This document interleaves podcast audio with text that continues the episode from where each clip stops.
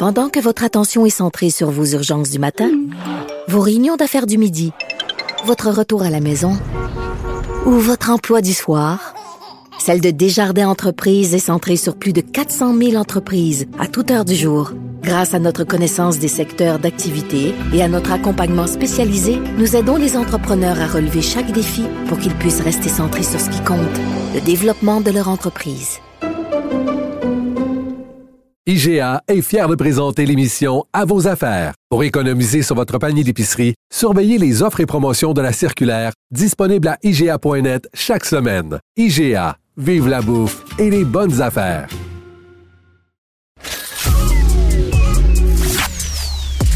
Arrêtez de vous virer sur une scène. J'ai eu mon transou! Yves Daou et Michel Girard vous rendent la monnaie de votre pièce. Vous écoutez Mêlez-vous de vos affaires avec Yves Daou et Michel Girard. Cube Radio. Vous savez, à chaque balado, on parle beaucoup de la création d'emplois, de PME Inc., euh, de nos entrepreneurs. Et évidemment, euh, malgré la reprise qui est enclenchée depuis euh, la catastrophe économique du premier confinement, là, le Québec a bouclé l'année 2020 avec une dramatique perte de 200 000 emplois, ce qui a ané- ané- anéanti les trois précédentes années de solide création d'emplois. Est-ce que l'emploi sera au rendez-vous de la reprise économique qui se pointe à, à l'horizon? Est-ce que les entreprises auront appris à faire plus ou avec moins? Et quel secteur économique faudrait-il davantage investir pour créer des emplois payants? Alors évidemment, la meilleure personne pour discuter de ça, c'est le ministre de l'Emploi, euh, Jean Boulet, qu'on reçoit euh, sur nos ondes. Bonjour, M. Boulet. Oui, bonjour, M. Daou. Évidemment, euh, bon, vous savez, les données de StatScan sortent à tous les mois. Le mois de février 2001 va sortir euh, euh, prochainement. Et évidemment, vous et moi n'avons pas encore ces, données-là, mais ça ne change pas le, le portrait. Le Québec a été durement frappé au niveau de la perte d'emploi en 2020. Janvier 2021 n'a pas été aussi bon non plus. Et le Québec se retrouve devant une situation assez inédite où, à la fois, on a de la rareté de la main-d'œuvre, euh, dans plusieurs secteurs, la santé, les technologies de l'information, même dans le secteur manufacturier. Et dans d'autres secteurs comme le tourisme, l'hébergement, la restauration, on vit évidemment une situation de, de- chômage. Euh, comment vous voyez ça, cette dichotomie justement entre le moment où on a des pénuries de main-d'œuvre, en même temps on a un taux de chômage qui va être peut-être au- autour de 7 Oui, euh, ben, écoutez, oui, le taux de chômage au mois de janvier était de 8,8% Hmm. selon les dernières données de l'enquête sur la population active. Et c'est un phénomène qui est particulier euh, euh, à la pandémie.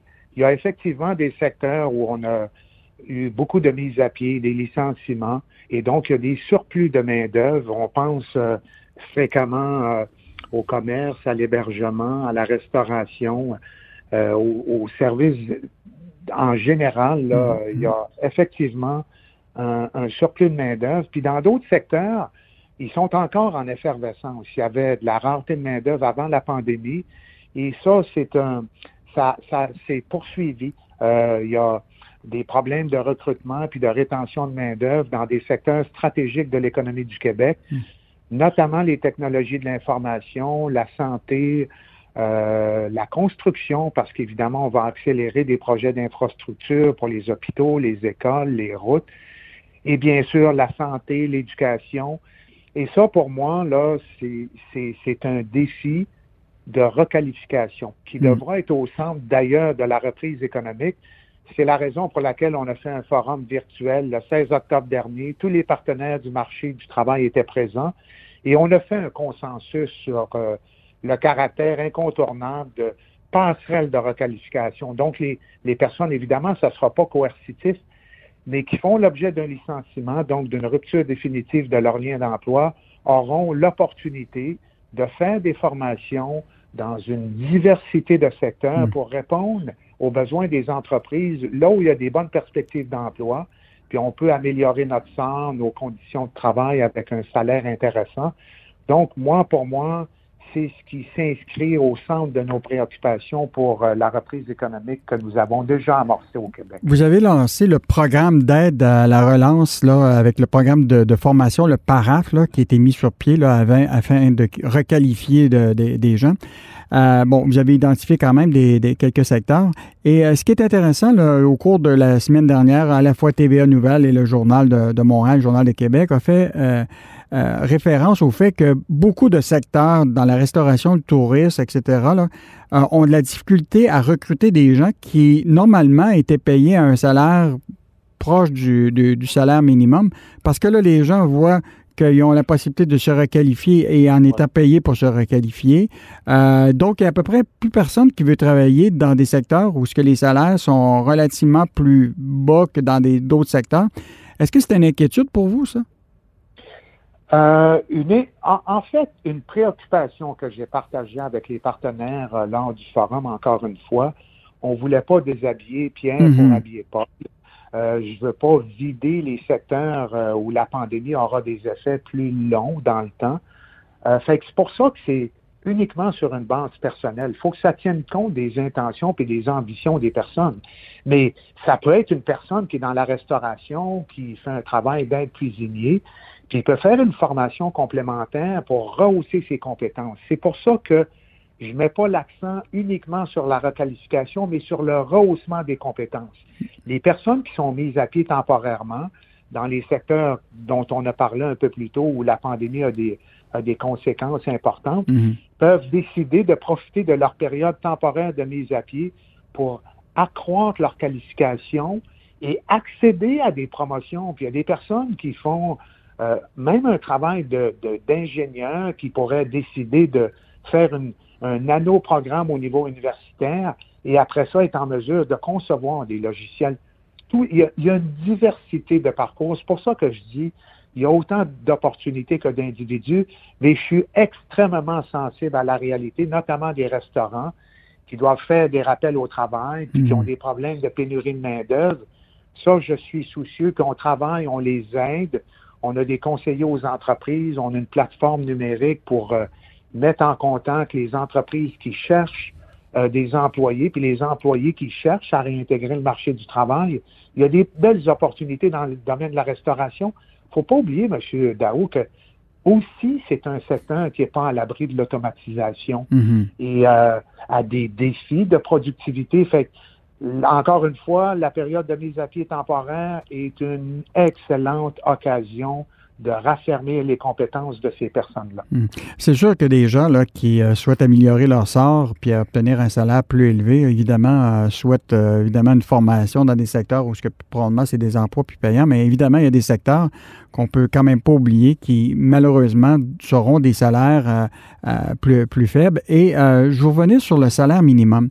Parce que, euh, évidemment, bon, vous savez, il y a un débat aux États-Unis, même chose ici, l'idée d'un salaire minimum à 15 de l'heure qui permettrait. Euh, et ce matin, je ne sais pas si vous avez vu, là, dans le Journal de Montréal, on fait référence à Costco qui vient d'augmenter de 1 de l'heure euh, le salaire de ses employés qui font passer maintenant au Canada, je parle des, des gens de 15 à 16 de l'heure, donc une augmentation de 7 et ce qui est intéressant, c'est qu'au Québec, il y a quand même 8500 euh, salariés chez, chez, Costco.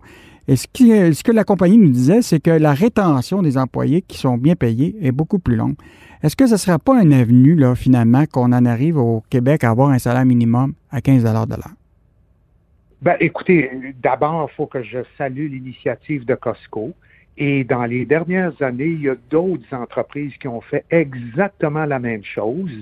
Euh, donner un incitatif financier, ça peut être un bonus, ça peut être euh, de la rémunération variable, ça peut être une augmentation de salaire pour accroître leur taux de rétention. Puis ça, c'est un des effets de la pénurie de main-d'œuvre. Ça force les entreprises à s'adapter et à améliorer les conditions de travail euh, qui sont dans les conventions collectives si c'est une entreprise syndiquée ou dans les contrats individuels de travail là où c'est pas syndiqué.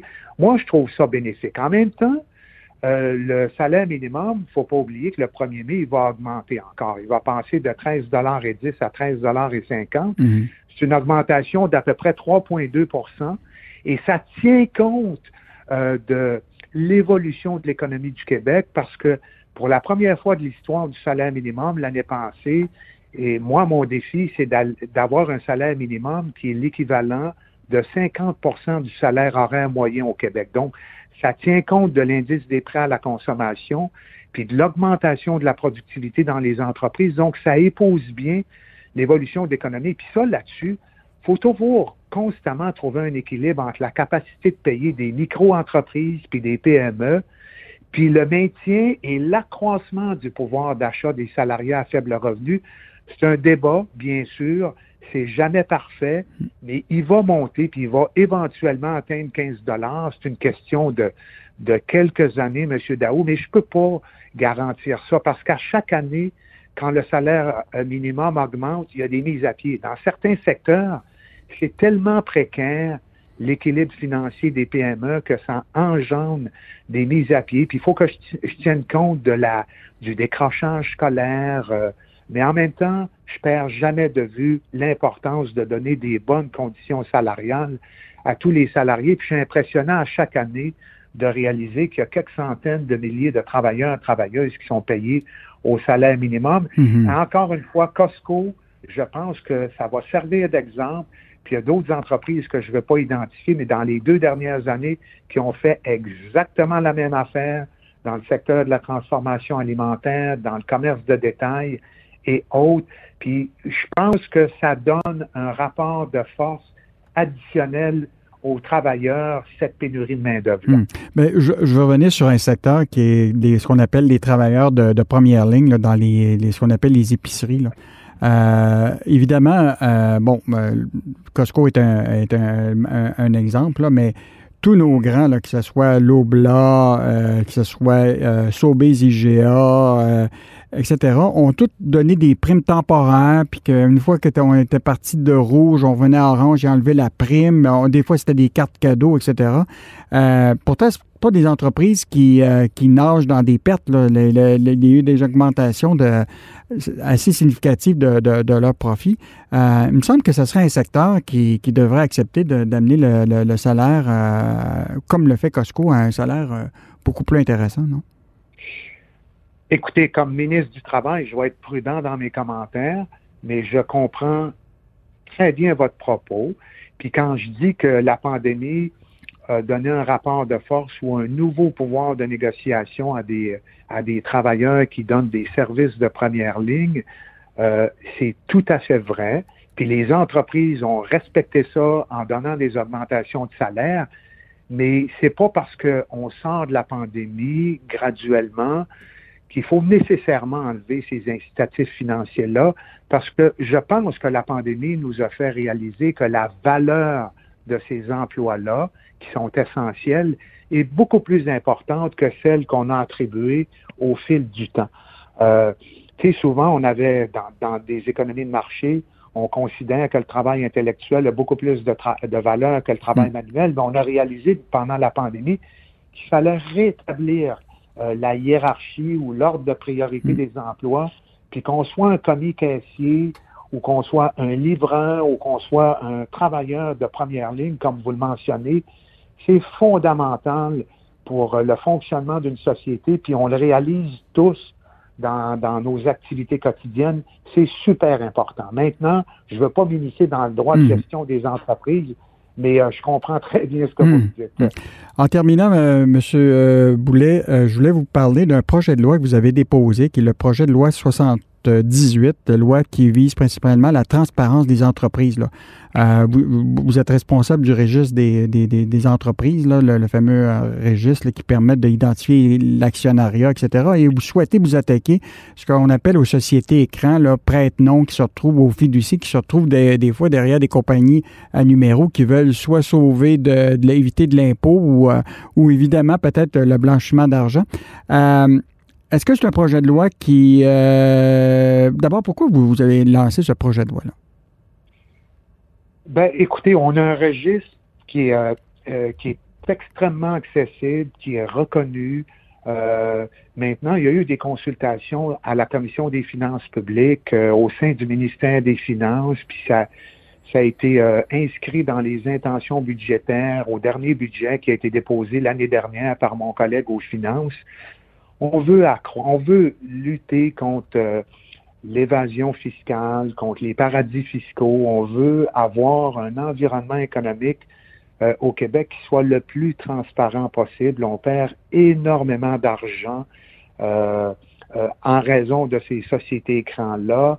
Puis c'est important de connaître les bénéficiaires ultimes des entreprises qui s'immatriculent, qui, parce qu'elles font affaire au Québec, doivent s'immatriculer au registre des entreprises.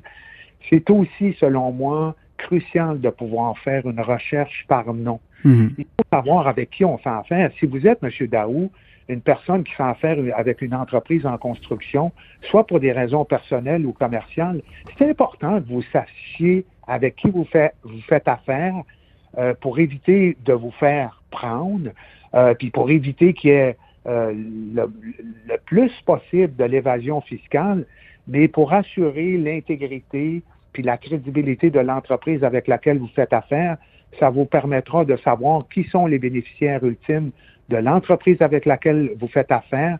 Puis si c'est un ce qu'on appelle entre guillemets un fly by night mhm. ou une entreprise qui se sauve derrière un écran ou derrière la personnalité morale d'une entreprise, vous allez le savoir, ça va vous protéger. Je pense que c'est bénéfique pour la collectivité, pour les entreprises, euh, pour les individus. Je pense qu'on fait un grand pas en avant, puis on se met au même diapason que les sociétés euh, euh, où ça se fait, comme au Royaume-Uni, en France, dans certains pays européens. moi, ça, ça m'apparaît être une avancée considérable en matière de transparence corporative au Québec. Monsieur Boulet, qu'est-ce que vous feriez si un de vos collègues ministres avait de l'argent dans des sociétés dont le siège social est dans des paradis fiscaux? Qu'est-ce que vous feriez?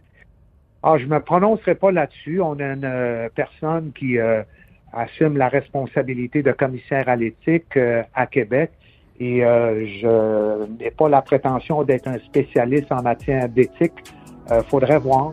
Ça dépendrait évidemment des faits, des circonstances, mais je ne peux pas me faire de commentaires au-delà de ça, M. Daou. Écoutez, c'est toujours un plaisir de vous recevoir euh, sur les ondes de notre émission Mêlez-vous de vos affaires. C'était euh, Jean Boulet, qui est ministre euh, de l'Emploi, et souhaitons-nous une année de création d'emplois pour les prochains mois. Merci beaucoup.